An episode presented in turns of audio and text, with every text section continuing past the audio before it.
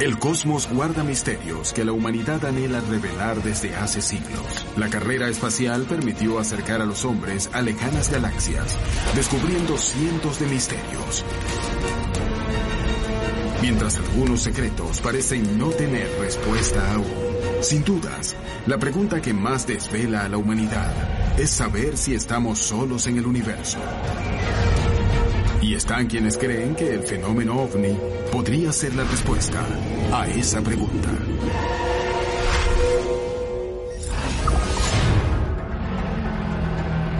En el volcán Iztaccíhuatl, en México, un grupo de hombres vigilaba una zona de muchos avistamientos en busca de evidencia ovni. Cuando se produjo un fenómeno que alteró todo el instrumental que llevaban. En Buenos Aires, Argentina, un investigador intentará determinar si un video en el que se ha captado un fenómeno ovni puede tener una explicación conocida. En Brasil, en Minas Gerais, el reconocido cantante Yacir Chediak vivió una experiencia que hasta el día de hoy no puede explicar.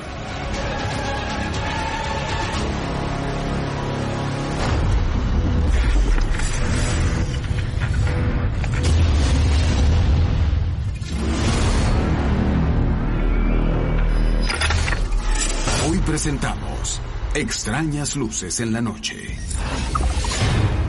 Los ovnis existen, es decir, en estos momentos no hay discusión de que el fenómeno es real. ¿Por qué? Porque lo es. La definición de ovni es objeto volador no identificado.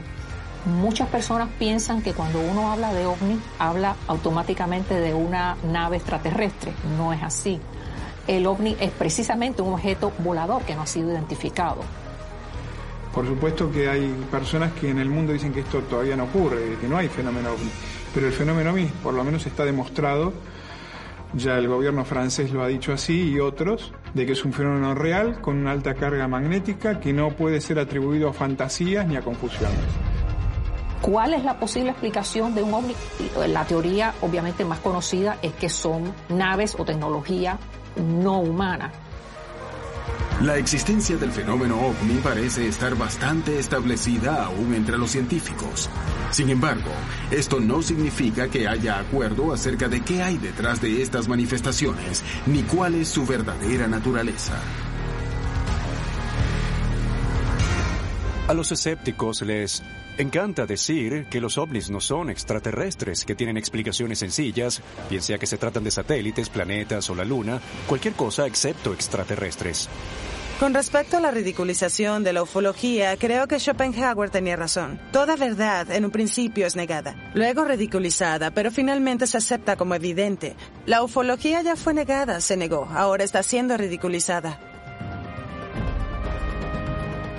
El problema es que no hacen referencia a los casos buenos e interesantes. Simplemente se aferran a su opinión de que los ovnis no son extraterrestres. Los extraterrestres no existen y si existen no están cerca de la Tierra porque nunca los hemos visto.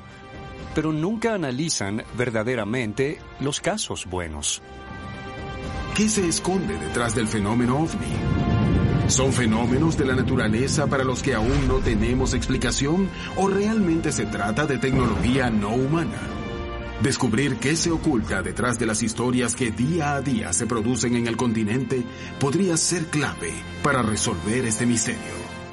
El 12 de diciembre de 2012, Arturo Sarabia junto con un grupo de rescatistas e investigadores del fenómeno ovni decidieron ascender al volcán Iztaccíhuatl para estudiar una de las zonas donde más avistamientos se producen en toda la región. El equipo debía subir más de 4.000 metros. El frío y la falta de oxígeno serían sus peores enemigos. Avanzaban sin saber que allí los esperaba una aventura para la que no estaban tan preparados. En esa ocasión este, habíamos decidido ir precisamente a monitorear un poco el Iztaccíhuatl de algún otro objeto que pudiésemos captar Marco Antonio Rodríguez había podido filmar un, un cilindro enorme sobre el Iztaccíhuatl en, en la zona de la cascada congelada. En aquella ocasión nos acompañaron miembros del grupo de rescate Agreste San Rafael que se encargan de hacer labores de rescate en alta montaña. Empezamos a subir ya, ya tarde. La caminata fue muy pesada, muy pesada. Después de dos horas de caminata, el grupo llegó a la zona donde armarían el campamento. En breve, el frío iba a ser la menor de sus preocupaciones. Empezamos a buscar leña, troncos, lo que fuese para poder generar una fogata. Montamos el campamento y a los 15 minutos las tiendas de campaña parecían iglús, estaban cubiertas completamente de, de hielo, de nieve. Ponemos un poco de agua a calentar para tomar un poco de, de café. El frío era inclemente y todos estaban cerca de la fogata. Pero el calor del fuego no iba a protegerlos de lo que estaba a punto de suceder comenzamos a ver luces similares a las de una linterna muy potente. Nosotros pensamos que eran alpinistas o que era alguien que estaba acampando por ahí. Lo cual se nos hace extraño porque ya es una zona no turística, ¿no? A esas horas de la noche. Aunque nadie lo manifestó en voz alta, todos sentían que había algo raro en esas luces que tenían al frente de donde estaban. Y estas luces no parecen ser una fogata, sino parece ser una luz intensa. No veíamos el resplandor que pudiese producir alguna fogata o simplemente eran luces sordas. Las luces continuaban y habían logrado desconcertar al grupo Rescate Agreste. La sorpresa del grupo Agreste fue que ellos no tenían registro de absolutamente ninguna persona que se encontrara en la montaña. Las luces empezaron a tener un comportamiento cada vez más extraño.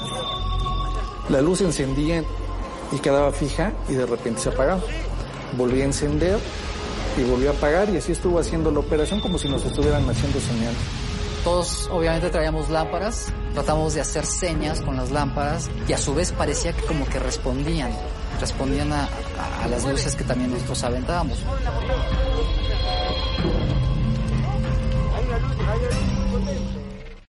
Como las luces continuaban, decidieron ir a investigar de quién se trataba. Veníamos auxiliados con las lámparas de mano, con las cámaras en infrarrojo para poder ver lo que estábamos pisando llega un momento en el que ya nos acercamos más y la luz que de momento era blanca de repente se torna roja, pero un rojo muy intenso. Decididos a averiguar de qué se trataba ese extraño hecho, un grupo se adentró aún más en dirección al lugar del que provenían las señales. Cuando nos acercamos apagan totalmente las luces, ya no se vio absolutamente nada. Nos dividimos en dos grupos para rodearla por si alguien salía poderlo eh, encontrar en el paso. Pensaron que de esta manera sí lograrían ubicar lo que estaba causando las luces. Nos volvimos a encontrar y jamás pudimos ver a alguna persona que estuviera por ahí.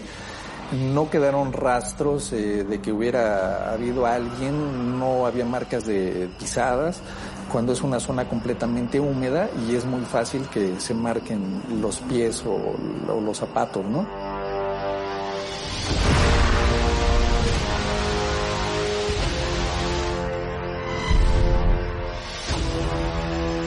Era imposible prácticamente que alguien se pudiera ocultar ahí porque utilizamos el infrarrojo de las cámaras para poder ver con más claridad con las linternas.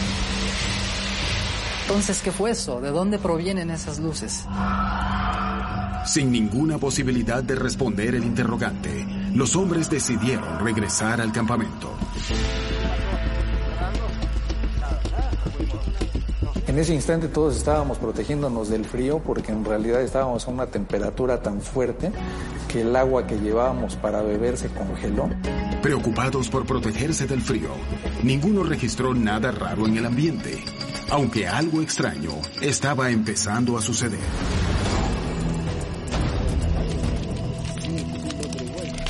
Las cámaras estaban colocadas alrededor del campamento por si algo se llegaba a presentar. Pero en eso que estábamos platicando empezamos a escuchar, oye, ¿están escuchando eso? ¿Están escuchando eso?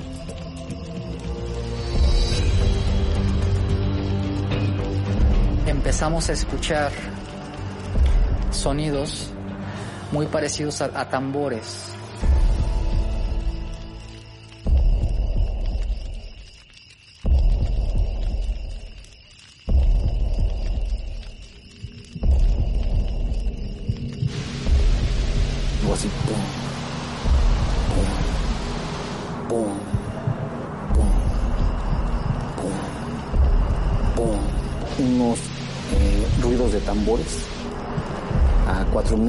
Altura sin, eh, sin una fuente eh, en real de donde venía. La fuente del sonido era inexplicable. De un lado tenían la pared de la montaña y del otro la zona hacia la que se habían encaminado unos minutos antes, donde sabían que no había nadie. Los ruidos se incrementaban cada vez más y junto con ellos sucedió un extraño fenómeno físico.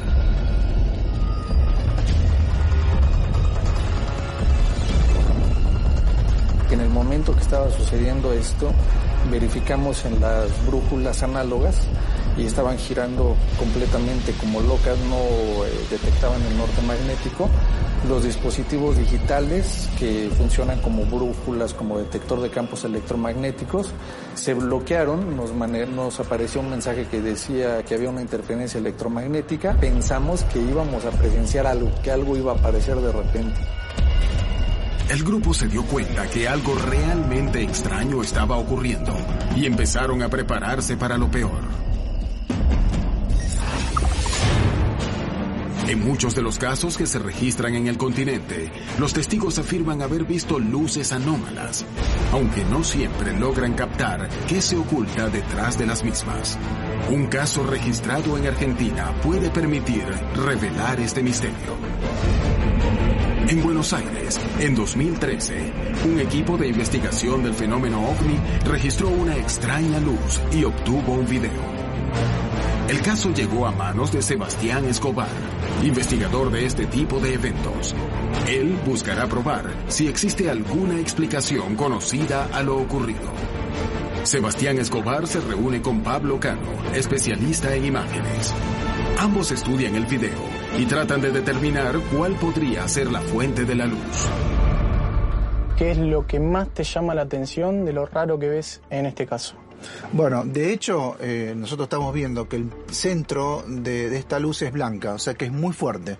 O sea, acá está quemando la imagen. Por más que esté lejos y amplifique, este tiene mucha potencia la luz. No es una luz fría, es una luz con mucho brillo. Pero de todas maneras ya la imagen es muy rara. Yo no estoy acostumbrado a ese tipo de imagen. ¿Podríamos descartar la presencia de alguna aeronave convencional, helicóptero, avión? Normalmente los aviones eh, o los helicópteros tienen eh, balizas de referencia, que son unas luces que titilan, que hacen así, y que generalmente cuando vos tenés la luz está al costado. Eh, normalmente eh, eso descarta que es un avión. En este caso queda totalmente descartado porque no hay referencia a balizas. Pareciera estar en, la línea del horizonte, ¿no? A veces los fenómenos de luces anómalos en el campo no solamente tienen que ver que estén en el aire, a veces están en el campo y son espontáneos. No, no se ve un desplazamiento ni, ni horizontal de izquierda a derecha ni vertical de arriba hacia abajo. Vos fíjate, cuando él retira el zoom en este momento, ahora se va a ver acá la referencia del auto. Sí. Es muy rara. ¿Qué podría ser la fuente de esa luz? ¿Qué, qué, objeto podría haber que esté emitiendo eh, esta luz tan potente, rara y blanca que vos mencionás? Y bueno, ese es el tema. Eh, no lo podemos determinar, pero evidentemente es una luz muy fuerte, muy rara yo no estoy acostumbrado a ver esos puntos de luz en el campo, es una luz que se comporta de una manera media rara. Necesitamos hacer más pruebas. Más pruebas, exactamente. El analista de imágenes descarta que la fuente de la luz sea una aeronave conocida y no logra identificar cuál podría ser su fuente. Sebastián realizará pruebas arrojando algunos objetos al aire, buscando generar el mismo tipo de imagen. ¿Se trató de algo conocido o realmente fue un ovni?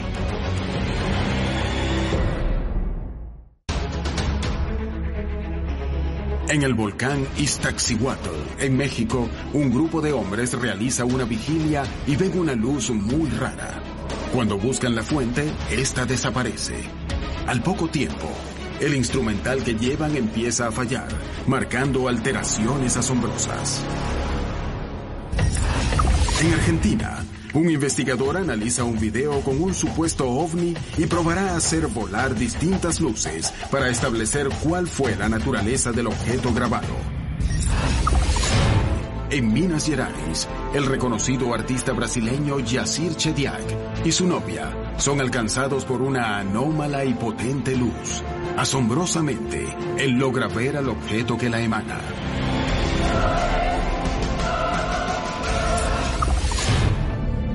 La noche del 12 de diciembre de 2012, Arturo Sarabia, junto con un grupo de rescatistas e investigadores del fenómeno ovni, se encontraban en el volcán Iztaccíhuatl. Querían estudiar de cerca una de las zonas donde más avistamientos se producen en todo el continente. Pocos minutos después de llegar, vieron extrañas luces en el lugar. Inmediatamente un extraño sonido invade la zona. No saben qué es. Les dio una especie de pánico a todo el mundo porque no sabíamos realmente qué estaba ocurriendo. Nosotros íbamos a tratar de grabar objetos voladores no identificados y nos encontramos con esta situación. Empezamos a entrar como en una zona de, de psicosis. Y más porque uno de los compañeros dijo, ¿qué estoy haciendo yo aquí? Al decir eso es porque estaba espantado. Todos tratamos de, de, de darle a lo mejor este, pues estamos, todos estamos aquí reunidos, no te preocupes. Todos subimos y todos bajamos. Poco a poco lograron recuperar la calma y decidieron que lo mejor era tratar de determinar de dónde provenían esos sonidos. Empezamos a ir hacia donde estaban los árboles con, con cámaras. Todos estábamos con cámaras y unos este, con linternas para ver qué salía detrás de los árboles. No vimos nada, no pudimos captar absolutamente nada en audio. Fue algo muy extraño porque todos lo escuchábamos y lo escuchábamos muy fuerte, pero en ningún dispositivo se grabó. Eh, cesó el sonido aproximadamente en unos 20-25 minutos y ya no pudimos escuchar absolutamente nada más. Debido a los nervios, los hombres permanecieron en una vigilia constante hasta la salida del sol. Pero la montaña esperaba para darles más sorpresas. Eh, vimos cruzar un, un objeto también eh, por encima de los árboles en medio de, del bosque y posteriormente unos minutos después pasó otro, ¿no? El primero traté de ubicarlo y no lo pude grabar. Y ya después yo vi el segundo. Miren, ahí va otro. Ahí sí lo agarré la cámara y ahí sí lo capté. El segundo se ve fantástico, se ve, se ve cómo pasa una esfera de parte, por la parte de atrás de los árboles. hasta que entró dentro de una nube y ya no lo vimos más. Después de registrar los ovnis, el grupo decidió que ya era momento de volver. La vigilia había dado resultados increíbles. Nos preparamos para marchar porque, bueno, para descender desde esa zona donde nos encontrábamos íbamos a hacer aproximadamente entre 6 y 7 horas eh, de caminata. La experiencia no fue en vano. Esa noche, Arturo Sarabia y sus compañeros encontraron mucho más de lo que esperaban hallar. No puedo encontrar una explicación de lo que haya sido. Tratamos de buscar explicaciones de todo lo, lo que haya sido posible y nunca logramos encontrar una explicación lógica de, de qué fue lo que sucedió.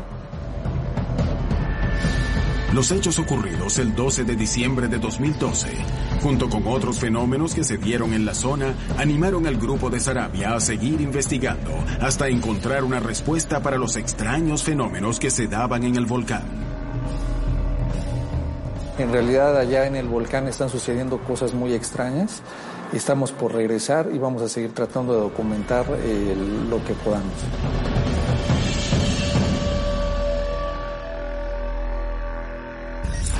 Sarabia no es el único investigador del fenómeno ovni que busca ir hasta las últimas consecuencias para tratar de encontrar una explicación a estas extrañas manifestaciones. El seguimiento y estudio de estos casos ha llevado a asombrosas posibilidades que continúan en debate. En 1958 salió a la luz una teoría sobre la posibilidad de que el fenómeno ovni no ocurriera de manera azarosa, sino que estos podían estar ordenados alrededor de un eje trazado originalmente en Francia, que luego se fue ampliando. ¿Realmente existen zonas candentes? ¿Cómo deben ser interpretadas? La famosa línea Bayona-Vichy, o Babic, como se la llamaba en su momento, es una línea que atravesaba justamente estas dos poblaciones francesas en la famosa oleada de eh, 1954. Bueno, las líneas de Babic o al menos acá en esta parte del mundo se conocen como las ortotenias, son estas líneas, son estos caminos por donde constantemente se ven que están atravesándose los objetos voladores no identificados. Y cuando se extendía esa línea en, territorio imaginario hacia otros países, se habían encontrado una gran cantidad de casos. Entonces se decía que eso podía ser una especie de corredor.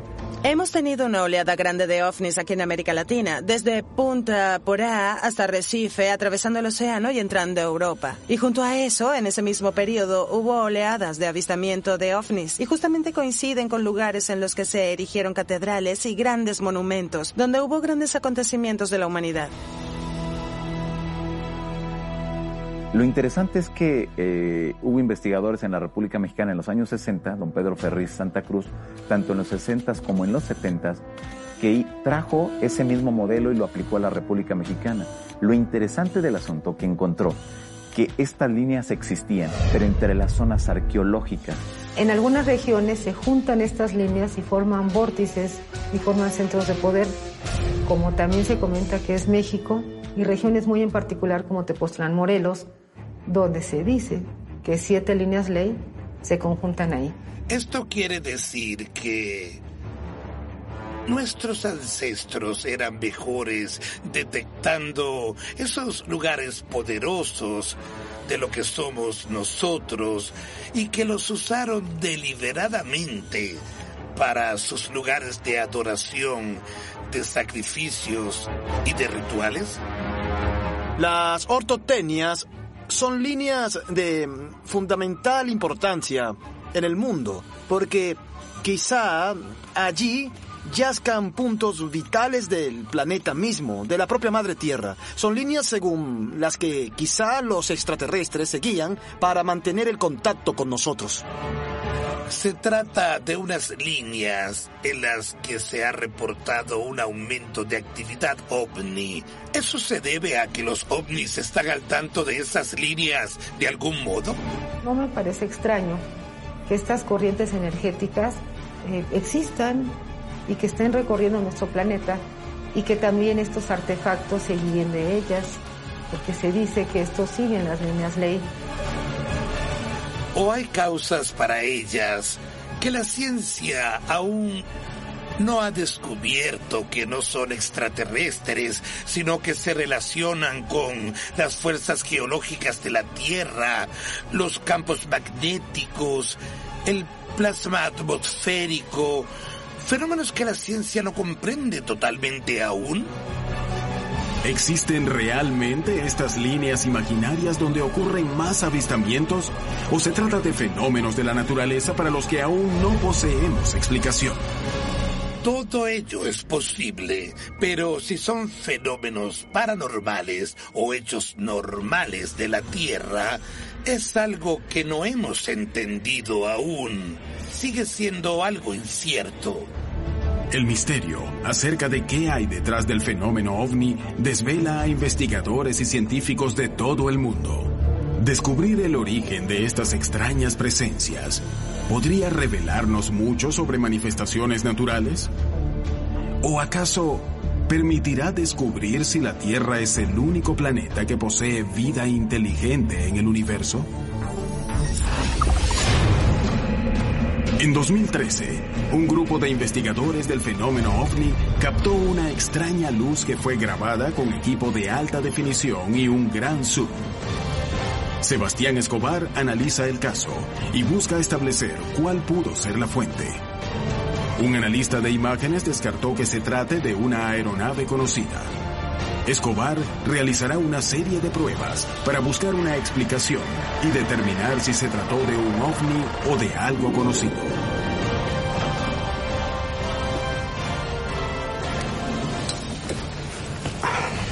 Bueno, llegamos. Este es el lugar, Sebastián, acá. Yo lo que diría, si vamos allá, tendríamos una observación justa. Bueno, ¿Eh? vamos Para que a podamos hacer- verlo. Dale, vamos.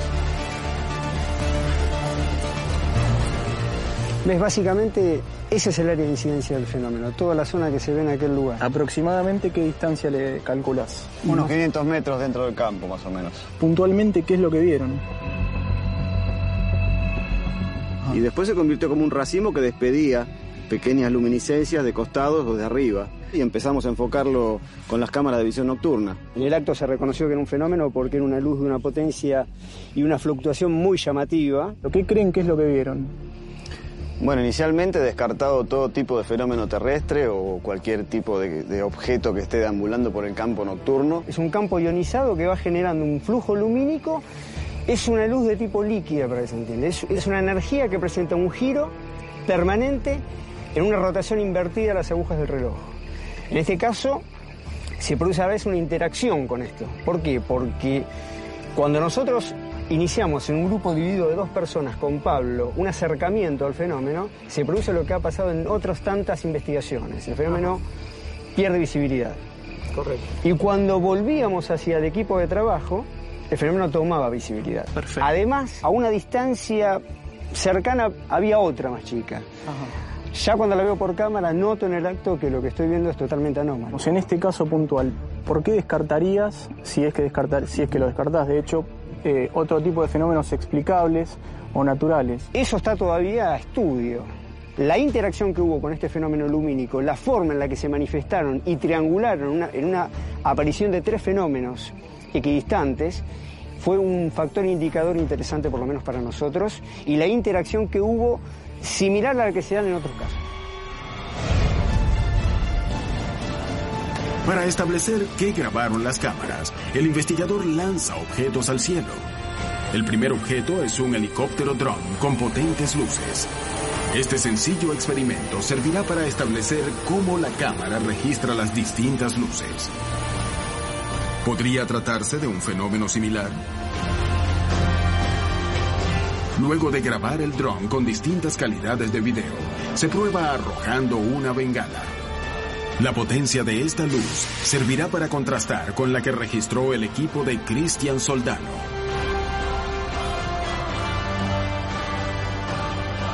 Un análisis exhaustivo comparará las imágenes captadas en la prueba con las originales. ¿Existe alguna similitud? En Minas Gerais, el afamado artista brasileño Yacir Chediak y su novia ven una luz muy potente que se acerca a ellos. Pese al miedo, Yacir se asoma del auto en el que está y logra ver un objeto asombroso. En 2013, Soldano y Nobile vieron y grabaron un ovni durante una vigilia. Sebastián Escobar, especialista en el tema, observó el video junto a un analista de imágenes. Ambos opinaron que no se trató de una aeronave conocida. Escobar viajó al lugar donde se vio la extraña luz junto con los testigos y realizó varias pruebas. Escobar y el especialista en imágenes analizarán y compararán las tomas originales con las que se acaban de recrear. Pablo, te traje las pruebas que puede realizar. Te me gustaría que las veamos juntos para ver si lo que filmó Cristian en comparación con estas pruebas se parece o no. Estas pruebas que yo hice están filmadas con distintas cámaras, las cuales tienen distintas resoluciones. Yo quisiera que empecemos viendo la de menor resolución y después avancemos con las otras imágenes hasta llegar a la de mayor resolución. Okay. ¿Te parece? Sí, sí. Acá hay dos fuentes de luz clarísimo. ¿eh? Aún así, teniendo baja resolución y estando cerca, aún la temperatura de color del origen de la fuente de luz es más amarillenta. Bueno, obviamente acá el origen de la luz se ve claramente que son cuatro o cinco orígenes de luz con un, una luz que titila. O sea, eso se descarta la diferencia. Y de lejos también cambia, ¿ves? Es totalmente blanco. Acá ponemos el fotograma, se llega a ver perfectamente que son cuatro eh, fuentes de luz estables. Hay un titilaje ahí. Podría sospechar que sería un avión, por ejemplo. Claramente es eh, eh, nada que ver con, con, lo que filmó acá. Bueno, acá se ve perfectamente. Sí. Hasta se puede llegar a notar que es un dron acá. Esta es la prueba que hicimos con la bengala. Ajá. Lo que puede llegar a coincidir con lo de Cristian es que obviamente la fuente de luz es muy, es muy poderosa, es muy potente, porque acá es pólvora, es claro. muy fuerte. Entonces ahí sí coincide que es un punto de luz brilloso.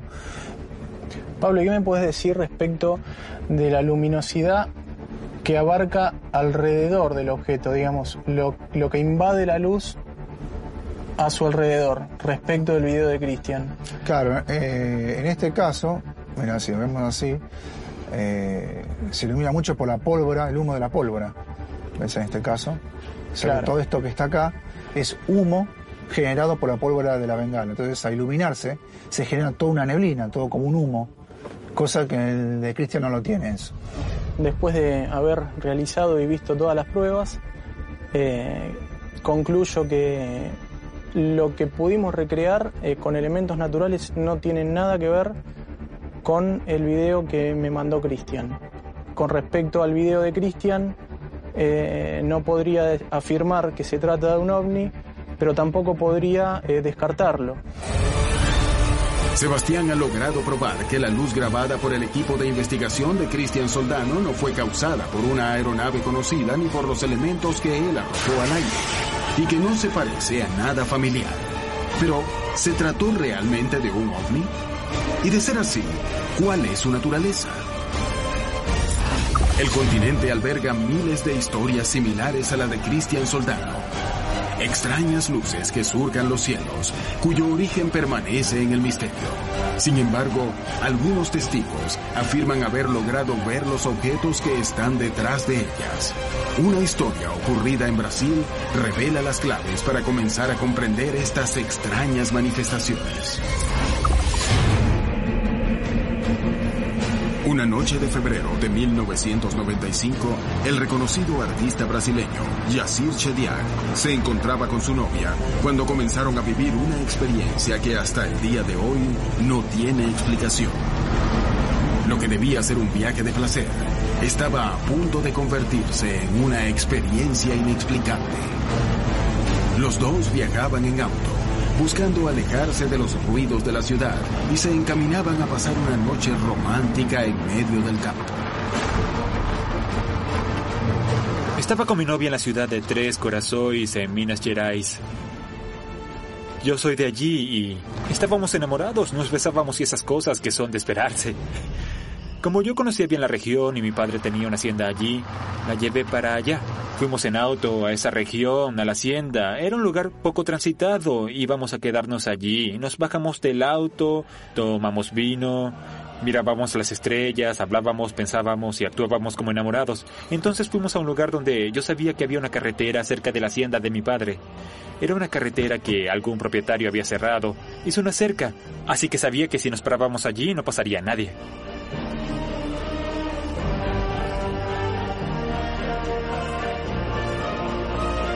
Ninguno de los dos podía imaginarse que el paisaje estaba cambiando drásticamente y que cada minuto que permanecían en ese lugar los ponía a merced de algo que no podrían explicarse jamás.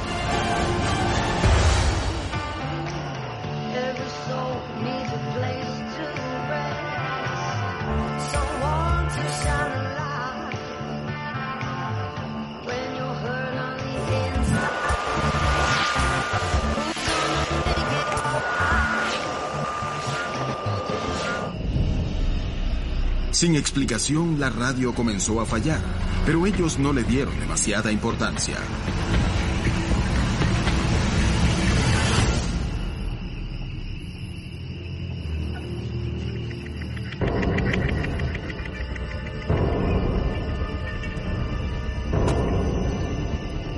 Y nos quedamos dentro del auto hablando, besándonos, tomando vino, escuchando música, soñando y todo eso.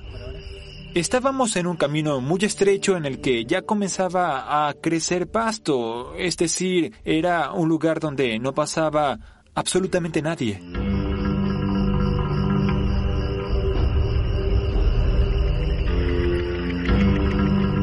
Estábamos allí en el auto y de repente vimos un gran resplandor, una luz muy fuerte, de color verduzco.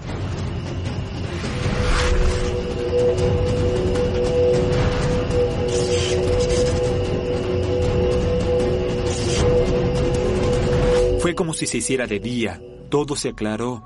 Y imagínense, fue como si fuese un helicóptero iluminándonos con sus reflectores. Pero no se trataba de una luz que nos apuntaba, era un objeto luminoso y era una luz difusa. No tenía precisión. Yacir no podía creer lo que veía y a medida que acostumbraba sus ojos a la fuerte luz, logró ver al objeto que la emitía. Estaba pasando por encima del auto a una velocidad muy lenta. Era un objeto enorme, muy grande.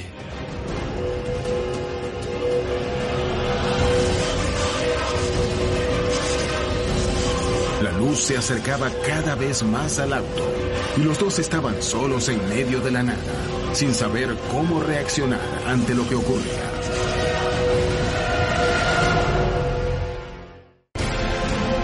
En una noche de febrero de 1995, el reconocido artista brasileño Yacir Chediak se encontraba con su novia en medio del campo. Durante una cita romántica, una extraña luz se presentó en el lugar y pasó realmente muy cerca de ellos. Tanto que casi 20 años después, él recuerda cómo era el objeto que la emitía.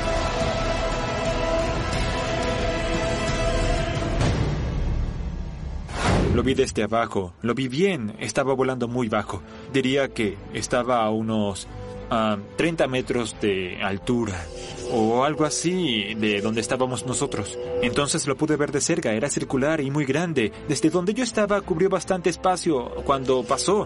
Era un objeto enorme, como un disco. Desde abajo no lograba divisar si era de metal, no lograba visualizar ese tipo de cosas, pero como era redondo, ah, no tengo dudas de qué se trataba. Por debajo soltaba chispas o algo así, eléctrico y hacía un ruido muy fuerte como de electricidad estática.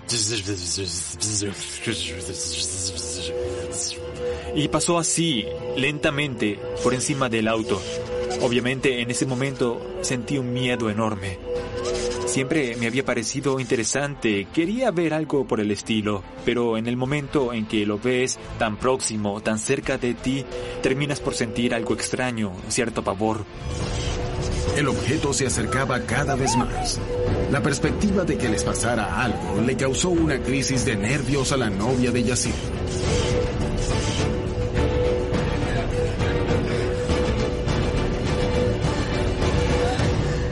Ella entró en pánico. Ella... Recuerdo que se puso muy nerviosa. Sé que gritó. Pero, ¿qué es eso? ¿Qué es eso? La extraña luz estaba casi arriba de ellos. Yacir sentía fascinación y pánico al mismo tiempo. Sabía que era un testigo privilegiado de un fenómeno único, pero algo le impidió ir más allá. ¿Que por qué no salí del auto? Porque el miedo pudo más. Estaba en un lugar totalmente oscuro y no me sentía salvo. Tenía una sensación de inseguridad. Frente a la situación de peligro, Yacir optó por permanecer en el auto, observando el objeto que lentamente empezó a alejarse.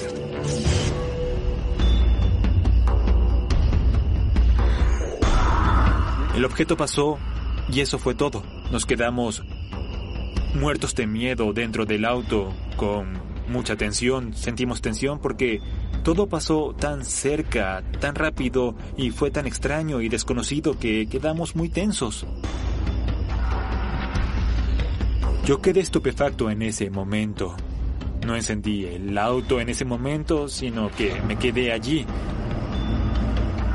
Nos quedamos en ese lugar cinco minutos para recuperar nuestro aliento, ah, para recuperar la calma, y no encendí el auto sino hasta que me sentí más tranquilo. Lo encendí para salir de allí. Por Dios, sí que quería salir de allí.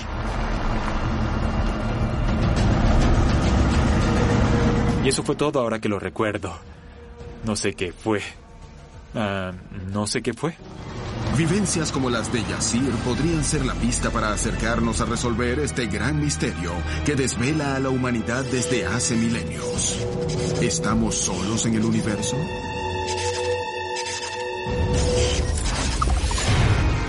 El argumento escéptico rechaza que el fenómeno ovni pueda explicarse como tecnología no humana.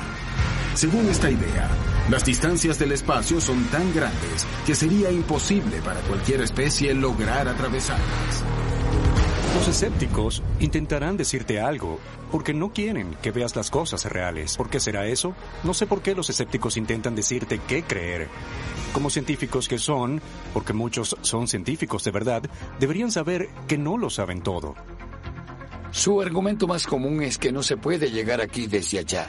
Y eso es tan tonto como decir que el tiempo que tardarías en dar la vuelta al mundo es el mismo que le tomó a Magallanes en 1523. En su navío tardó tres años. La estación espacial lo hace ahora en 90 minutos. Si un científico te dice que lo sabe todo, hay un problema. La mayoría de los escépticos tienen la certeza absoluta de que los ovnis no son extraterrestres. Y yo tengo un gran problema con eso. La ciencia está constantemente cambiando. Así que no podemos estar seguros de a qué llamar un hecho científico. La respuesta a la pregunta, ¿se puede llegar aquí desde allá?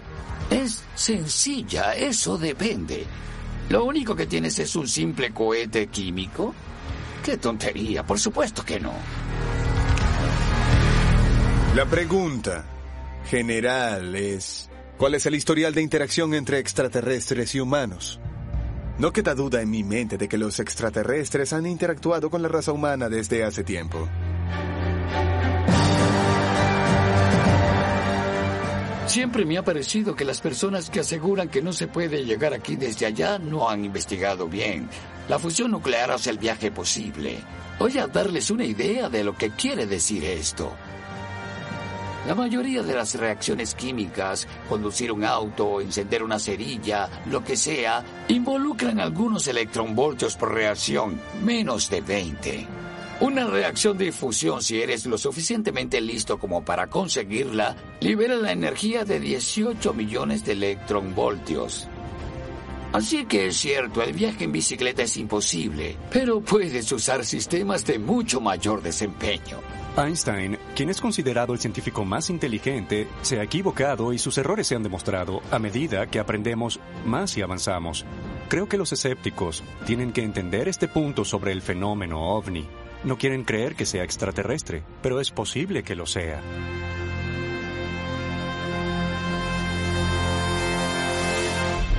Los avances científicos crearon tecnología que hace apenas un siglo parecían quimeras. El siglo XX ha implicado que día a día el hombre viva rodeado de más capacidad tecnológica que la de toda la historia previa de la humanidad. ¿Es realmente un salto tecnológico lo que nos separa de recorrer enormes distancias en menos tiempo? ¿Existe una civilización más avanzada que la nuestra que lo logró? ¿O el hombre inviste al fenómeno ovni de fantasías de ciencia ficción? El continente encierra miles de historias que acaso sean la clave para comprender mejor este fenómeno. Y es hora de ir tras ellas.